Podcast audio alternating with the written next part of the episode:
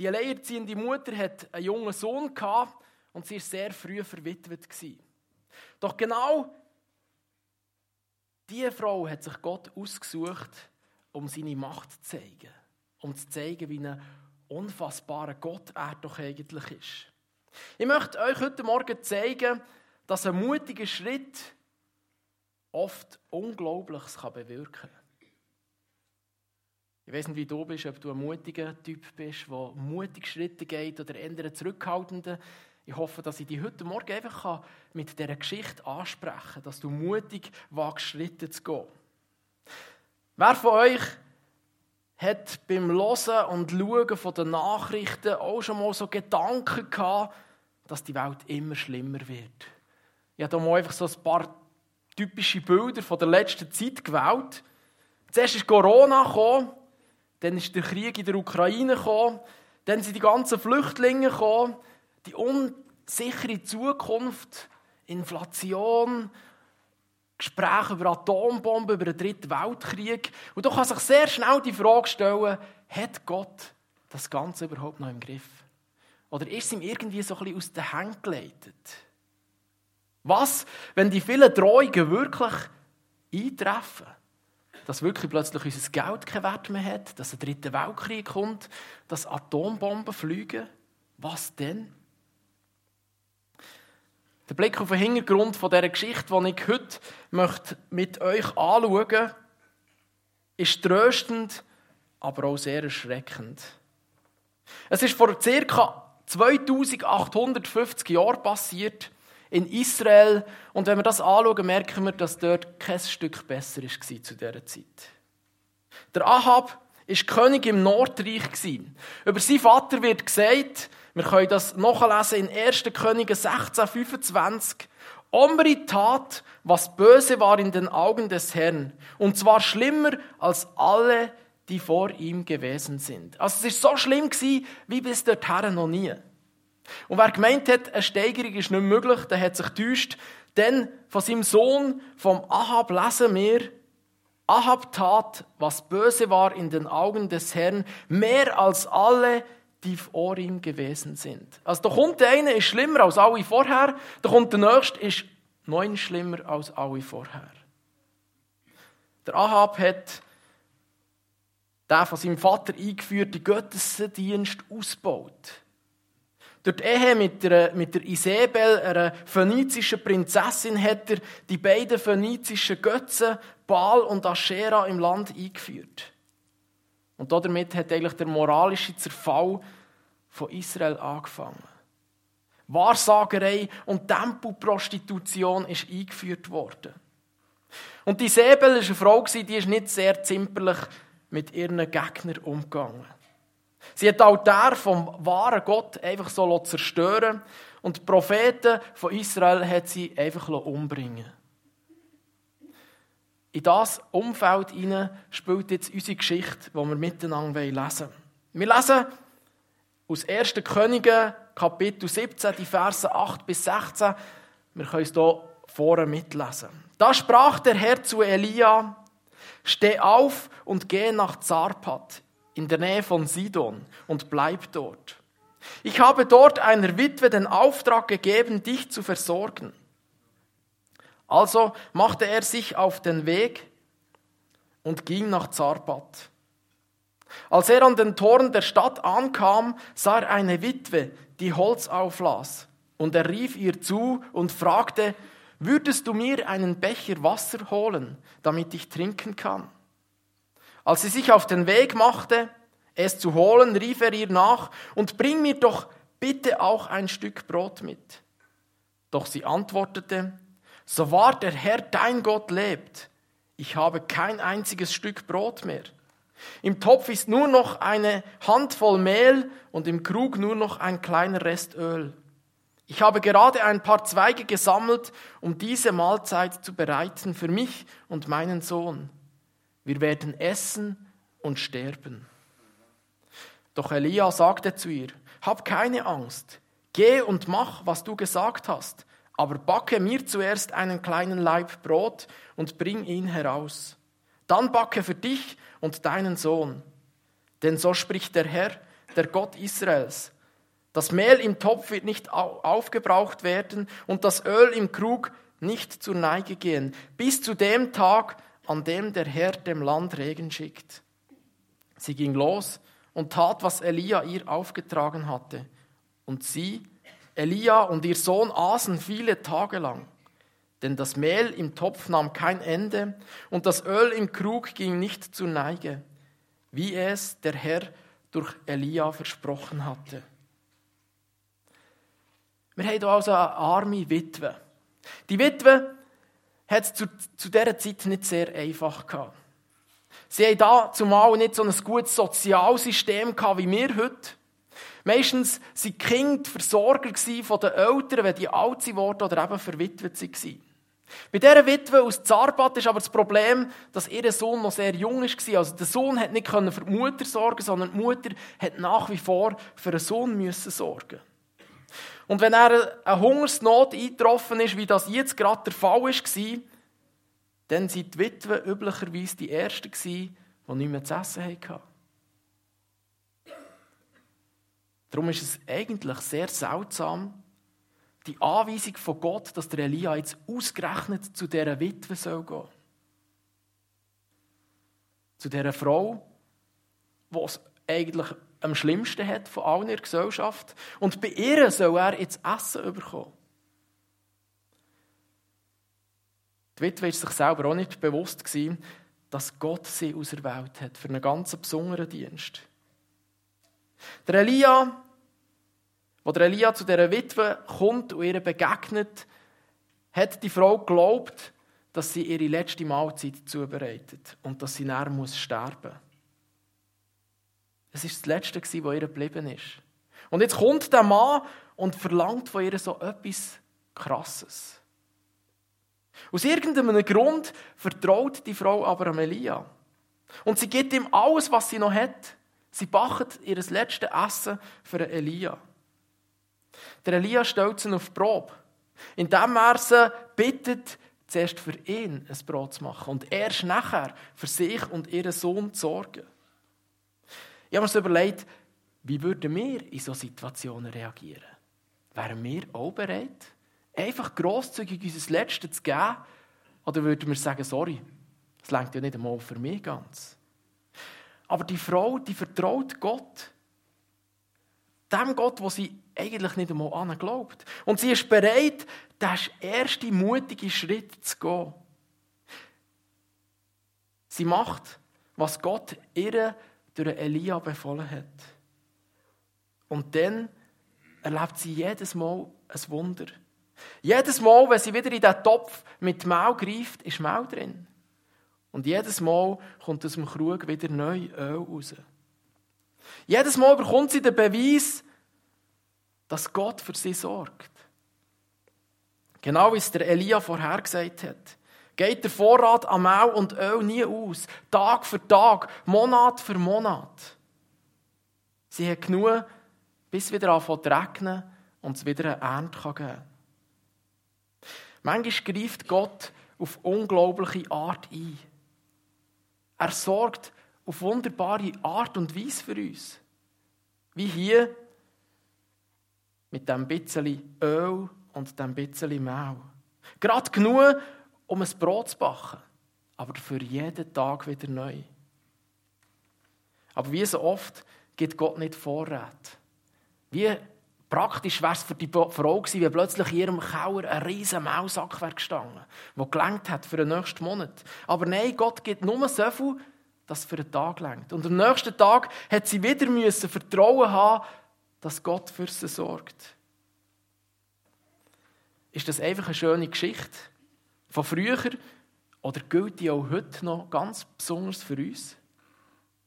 Kannst du dir vorstellen, dass Gott dich heute in deiner Lebenssituation möchte versorgen Und bist du darum auch bereit, dein Letzte für Gott zu geben? Wie die Frau zuerst mutig für Elia ein Brot hat müssen backen und erst nachher hat gewusst, ob das wirklich stimmt, was der Elia gesagt hat, so müssen auch wir manchmal bereit sein, mutige Schritte zu gehen, ohne zu wissen, was nachher kommt. Unser Gott sorgt für uns, auch heute noch. Er möchte in deinem Leben Wunder tun. Aber dafür braucht es oft einen ersten mutigen Schritt. Manchmal gibt auch Gott uns auf überraschende Art und Weise, was wir brauchen. Gerade wie bei dieser Witwe möchte Gott aber auch bei uns unser Vertrauen sehen. Sind wir bereit, einen mutigen Schritt zu gehen? Er möchte sehen, dass wir eben bereit sind, diesen Schritt zu gehen und etwas herzugeben, was vielleicht nicht ganz so einfach ist. Obwohl die Witwe mit im Heidentum aufgewachsen ist, das heisst, dass sie die Menschen, die in ihrem Land nicht an wahre Gott glaubt haben, an den Gott der Bibel, hat sie doch eine erstaunliche Ahnung von dem Gott. Wo der Elias um ein bisschen Brot bittet, antwortet sie mit dem Wort, so wahr der Herr, dein Gott lebt. Auch sie kennt Gott. Sie hat ihn vom Hören sagen, lernen kennen. Auch sie weiß, dass der Gott ein lebendiger Gott ist. Aber es gibt einen grossen Unterschied zwischen ihr und dem Elia. Es ist nicht ihr Gott. Es ist der Gott vom Elia. Sie nennt ihn dein Gott. Sie hat keine persönliche Beziehung zu dem Gott. Sie hat ihre eigenen Götter, wo sie an glaubt. Aber in diesem Moment spielt das absolut keine Rolle mehr. Umso erstaunlicher ist, dass sie sich auf den Gott vom Elia einlädt. Wer sagt denn, dass die Zusage, die der Elia ihr gibt, von dem Mau und vom Öl, nicht irgendwie ein fauler Trick ist? Und der Elia sie noch um ihr letztes Essen bringt damit. Wahrscheinlich sieht die Frau im Elia, dass er ein Prophet ist. Und sie lässt sich einfach mal auf ihn ein. Vielleicht hat sie auch gedacht, ich sterbe eh früher oder später, auf diese Mahlzeit mehr oder weniger kommt es auch nicht mehr darauf ab. Ich weiß es nicht. Sie war einfach bereit, einen ersten mutigen Schritt zu machen. Sie hat nicht gedacht, warum soll ausgerechnet ich das machen? Ich, warum soll ich so einem fremden Mann etwas zu essen geben? In Phönizien gibt es viel mehr reiche Menschen, die das viel besser könnten als ich. Ich habe einen Sohn, den ich versorgen muss, und ich bin eine arme Witwe. Ich muss doch jetzt auf einmal zuerst für mich schauen. Die Witwe hat mehrere Gründe gehabt, warum sie das nicht tun soll. Und trotzdem hat sie es einfach gemacht. Sie hat nichts gesagt, sondern hat den ersten mutigen Schritt gewagt. Und es hat funktioniert. Gott hat sie versorgt. Kannst du dir vorstellen, dass Gott heute direkt in deine aktuelle Situation möchte hineinwirken Wie wäre es, wenn du genauso mutig wärst wie die Frau? Und das würdest du ausprobieren. Einen mutigen Schritt zu tun, etwas loszulassen, wo vielleicht deine letzte Sicherheit ist, und zu erwarten, dass Gott wirkt. Du kannst zum Beispiel Gott sagen, bitte komm in meine Situation hinein und hilf mir. Ich möchte dich in meinem Leben erleben. Ich finde es manchmal traurig, wenn ich sehe, wie wenig dass wir Gott so ganz praktisch erleben. Könnte sein, dass wir oft auf unsere eigene Sicherheit bauen und zu wenig mutige Schritte gehen. Die Frau lebt nach ihrem mutigen Schritt ihres Leben in der vertrauensvollen Abhängigkeit von dem Gott. Und sie erlebt jeden Tag die Fürsorge von Gott wieder neu. Bis zu einer krassen Katastrophe kommt in ihrem Leben. Der Sohn, das Liebste, was sie hat, wird krank und stirbt. Der Glaube von dieser Frau ist also noch sehr stark auf die Probe gestellt worden. Wo ihr Sohn plötzlich krank geworden ist und schließlich gestorben ist. Für die Frau ist der Tod von ihrem Sohn der Tod, nicht nur der Tod von ihrem geliebten Kind, sondern eigentlich auch das Letzte, was sie von ihrem Mann noch hatte. Und nicht zuletzt auch ihre Altersvorsorge. Doch nicht nur das. Es scheint auch, dass an diesem Tag ihr Vertrauen in den neuen Gott, den sie lernen kennen, gestorben ist oder in Gefahr war, zu sterben. Denn wenn Gott und sein Prophet nicht während der Zeit, wo der Sohn krank ist, irgendetwas haben können tun, was können sie denn jetzt noch tun, wenn er tot ist? Die Begebenheit erinnert mich an Lazarus, ein Freund von Jesus, der gestorben ist. Wir können von ihm im Neuen Testament leben. Die Geschichte ist etwa 860 Jahre später nach der Begebenheit von dieser Witwe passiert. Nämlich dann, wo Jesus auf dieser Erde gelebt hat. Trotzdem, dass Jesus schon vor dem Tod vom Lazarus gerufen worden ist, weil der Lazarus krank ist, hat er sich extrem viel Zeit gelassen. Er ist vier Tage nach dem Tod vom Lazarus erst gekommen. Die Schwester vom Lazarus hat Jesus vorwurfsvoll gefragt, warum er nicht änder gekommen ist. Er hätte ihm doch helfen können. Er hätte ihn heilen wie er das so bei vielen anderen Menschen gemacht hat. Könnte sein, dass Gott einfach nicht helfen wollte. Dass er ihn absichtlich einfach hat sterben Die Witwe in unserer Geschichte fragt sich, ob der Tod von ihrem Sohn Strafe von Gott ist für ihre Sünde aus früherer Zeit, die sie gemacht hat. Und ich habe manchmal den Eindruck, so reagieren heute ganz viele Menschen. Wenn irgendetwas Schlimmes in ihrem Leben passiert, wenn sie irgendein persönliches Unglück erleben, dann sehen sie das oft als Strafe von Gott. Gott will mich strafen für das, was ich gemacht habe oder für das, was ich vielleicht nicht gemacht habe. Doch Gott hat oft ganz andere Absichten, als wir uns das vorstellen können. Wir sehen oft einfach nur die Situation und Gott hat den Überblick über alles. Gott ist ein Gott von der Liebe. So ähnlich wie eine Mutter, die immer das Beste für ihr Kind will, möchte Gott das Beste für uns. Die Mutter will ihr Kind beschützen und will ihrem Kind eine gute Zukunft geben. Heißt das jetzt, dass eine gute Mutter dem Kind alles muss erlauben muss, was ein Kind möchte? Heißt das, dass die Mutter dem Kind alles muss geben was es möchte? Wir hatten extrem viele übergewichtige Kinder, unsportliche Kinder, arbeitsfaule Kinder und so weiter.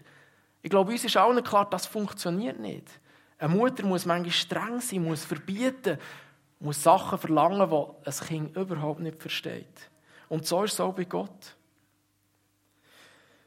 Jesus ist beim Tod von seinem Freund vom Lazarus menschlich gesehen vier Tage zu spät gekommen. Doch Gott hat einen ganz anderen Plan gehabt. Gott hat den Lazarus wieder zu neuem Leben erweckt und hat so ein unglaubliches Wunder bewirkt, das die Menschen bis dahin noch nie gesehen haben. Es erstaunt mich zu sehen, wie die heidnische Witwe nicht nur ein Grundverständnis von der Realität von Gott hatte, sondern auch ein Bewusstsein von ihrer eigenen Schuld, von ihrer Sündhaftigkeit. Sie glaubt, dass der Tod von ihrem Kind eine Strafe für ihre Schuld ist, die sie da hat in ihrem Leben. Gott sei Dank hat sie mit dem Elia einen Seelsorger an ihrer Seite gehabt, der er erklären konnte, dass es nichts mit dem zu tun hat. Ein Seelsorger, der nicht einfach nur fromme Sprüche bringt und sagt, ja, ja, vielleicht solltest du mal Buß tun oder solltest du mal über dein Leben nachdenken, sondern ein Mensch, der das tiefst von ihrem Leid berührt war und sofort hat praktisch helfen Er geht gar nicht auf ihre Bemerkung wegen der Sünde ein, sondern er will einfach nur helfen. Er nimmt den Sohn auf sein Zimmer und er betet so lange zu Gott, bis der Sohn wieder lebendig wird. Unglaublich. Wir lesen im 1. Könige Kapitel 17 die Verse 22 bis 23. Und der Herr erhörte die Stimme Elias und das Leben kehrte in das Kind zurück. Und es wurde wieder lebendig. Und Elia nahm das Kind und brachte es hinab vom Obergemach ins Haus und gab es seiner Mutter und sprach, siehe, dein Sohn lebt. So ist die Witwe zu der ersten Frau überhaupt geworden, die können bezeugen dass Gott Macht hat über Leben und Tod. Dass er Macht hat, Tote wieder zum Leben zu erwecken. Gott möchte auch uns ein Feingefühl geben, wie ein Elia. Dass wir die Not von unseren Mitmenschen mit Gottes Augen sehen können und ganz praktisch helfend eingreifen. Oder Gott möchte uns in unserer eigenen Not begegnen. Und er möchte, dass wir bereit sind, andere Menschen als Helfer anzunehmen.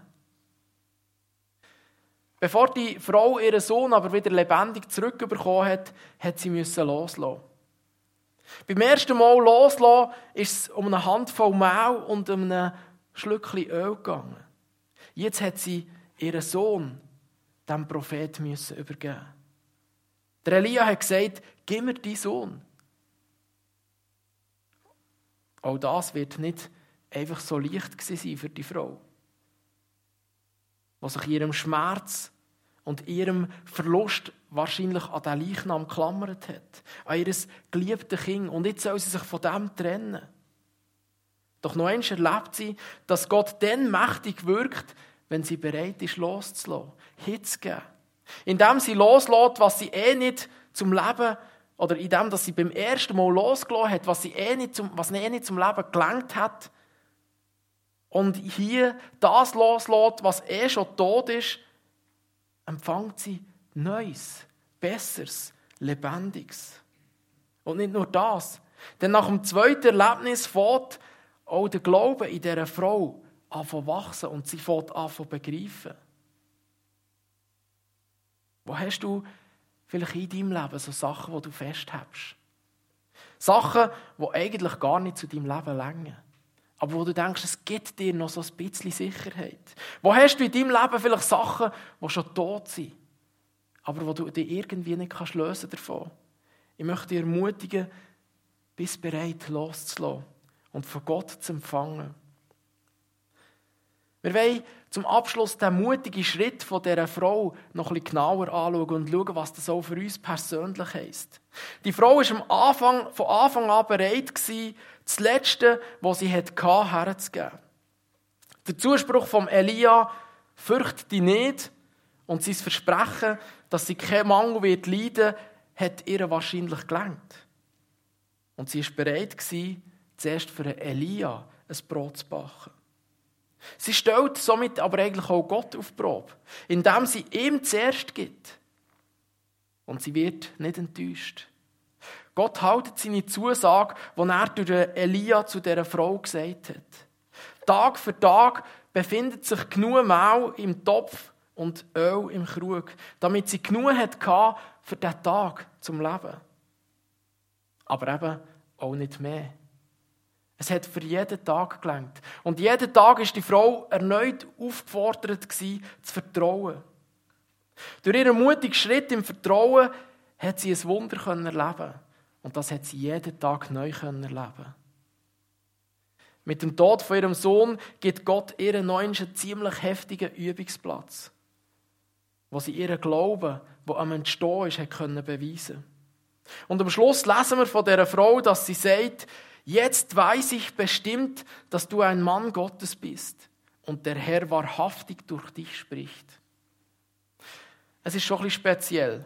Da lebt die Frau nach der ersten Prüfung Tag für Tag von Gottes Fürsorge. Jeden Tag passiert ein Wunder und es hat einfach wieder Mehl im Topf und, und äh, Öl im Krug. Sie erlebt jeden Tag, dass Gott treu ist und nur das Beste für sie will. Und trotzdem hat sie beim Tod von ihrem Sohn wieder neu angefangen zu zweifeln. Meint es Gott doch nicht so gut? Will er mich bestrafen? So schnell können tägliche Sachen selbstverständlich werden. Sachen, die wir vielleicht einmal als Geschenk von Gott angeschaut haben und irgendwann wird es so selbstverständlich. Ich möchte dich ermutigen, dir deine alltäglichen Sachen wieder ganz neu bewusst werden. Wie gut Gott doch eigentlich mit uns meint, wie gut uns Gott doch eigentlich Tag für Tag versorgt. Vielleicht kannst du dir vornehmen, in den nächsten Tagen ganz bewusst die Sachen wieder wahrzunehmen. Das kannst du zum Beispiel schon am Morgen machen, wenn du aufstehst. Wenn du deine Kaffeemaschine betätigst und dir einen feinen, frischen Kaffee rauslässt. Ist es selbstverständlich oder ist es ein Geschenk von Gott? Vielleicht kannst du das tun, indem du den Kaffee mal so richtig bewusst trinkst. Nicht dabei schon auf dem Handy die nächsten Nachrichten checkst, sondern Schluck für Schluck trinkst und Gott dankst dafür. Vielleicht kannst du das auch tun, wenn du morgen zum Morgen isst. Ich weiß nicht, wie du am Morgen aufstehst. Vielleicht gibt es ein feines, frisches Brot, einen frischen Zopf am Sonntagmorgen. Genießen und dank Gott, dass wir so reich versorgt sind hier in der Schweiz. Vielleicht kannst du nach dem Essen bewusst dein Handy vornehmen und Gott danken, dass wir die Technik haben. Und die Technik ist nicht dazu da, für uns zu unterhalten, sondern vielleicht kannst du bewusst jemandem ein ermutigendes WhatsApp schreiben. Und so den Menschen ermutigen, weil Gott auch dir ermutigt. Gott hat aber auch Geduld mit uns, wenn wir unserem Leben vielleicht so viel wieder selbstverständlich nehmen. Wenn unser Glaube an Gott und an seine Treue irgendwie wieder so ein bisschen am Verschwinden ist. Er freut sich, wenn auch wir mutig wieder mal einen Schritt im Glauben gehen und uns auf das einlösen, was Gott für uns parat hat. Und er verspricht uns, er wird uns dafür segnen. Durch das Leben von dieser Frau sehen wir, dass Gott manchmal ganz bewusst so Prüfungen im Leben zulässt. Jedes noch so grosse und kleine Wunder fängt eigentlich mit einem kleinen Schritt von uns an. Vielleicht sehen wir die Lösung noch nicht, die wird kommen, wenn wir diesen mutigen Schritt gehen. Vielleicht müssen wir zuerst diesen mutigen Schritt machen, bevor wir sehen, was hinter dran kommt. Auch wenn Gott in unserem Leben ein Wunder da hat, sind Probleme aber nicht einfach verschwunden. Denn die nächsten Herausforderungen kommen meistens schon kurz darauf ab wieder. Und wir sind wieder herausgefordert, einen mutigen Schritt im Glauben zu tun. Der Hunger von dieser Frau war eine ziemlich schlimme Erfahrung. Aber der Tod vom Sohn war noch eine viel schlimmere Erfahrung. Und so geht es oft in unserem Leben, dass auf eine schlimme Erfahrung manchmal noch schlimmere Erfahrungen folgen. Auch wenn Gott uns versorgt, wie er es versprochen hat, können wir uns auf dem nicht einfach ausruhen und denken, jetzt haben wir es geschafft. Es, kommt, es kommen meistens neue Herausforderungen. Da müssen wir wieder neu lernen, auf Gott zu vertrauen und mutig den nächsten Schritt zu gehen. Doch, wenn auch wir mutig Schritte im Glauben gehen, werden wir erkennen, dass wir einen lebendigen Gott haben. Ein Gott, der haltet, was er verspricht und der unsere mutigen Schritte segnet. Weiter möchte ich von dieser Witwe lernen, dass das Geheimnis vom Empfang von Gott immer wieder im Loslassen liegt. Loslassen von Sachen, die wir eh nicht festhalten können. So sehr wir gewisse Sachen auch lieben und sie uns teuer sind, wenn wir loslassen, können wir bei Gott Neues empfangen. Neues, das oft sogar besser und wertvoller ist. Gott möchte, dass wir ihm allein vertrauen, denn er allein genügt. Ich bete. Vater im Himmel, ich möchte dir danken, dass du ein grosser und treuer Gott bist. Ich danke dir, dass du ein Gott von der Liebe bist, der nicht so sehr sich sehnt, als uns zu versorgen und uns zu beschenken. Ich bitte dich, dass du uns hilfst, dass wir lernen, mutige Schritte zu gehen im Glauben. Dass wir dich herausfordern und dass wir erkennen können, dass du uns segnest dafür. Ich bitte dich, dass du uns hilfst, dass wir lernen, Sachen loszulassen. Sachen, die, die wir eh nicht brauchen. Sachen, die, die wir eh nicht festhalten können. Und dass wir dürfen erleben, dass wenn wir loslassen, wenn wir unsere Hände frei haben, dass du uns mit Neuem und Besserem kannst beschenken kannst. Ich bitte dich, dass du uns hilfst, dass wir von dieser Witwe lernen können.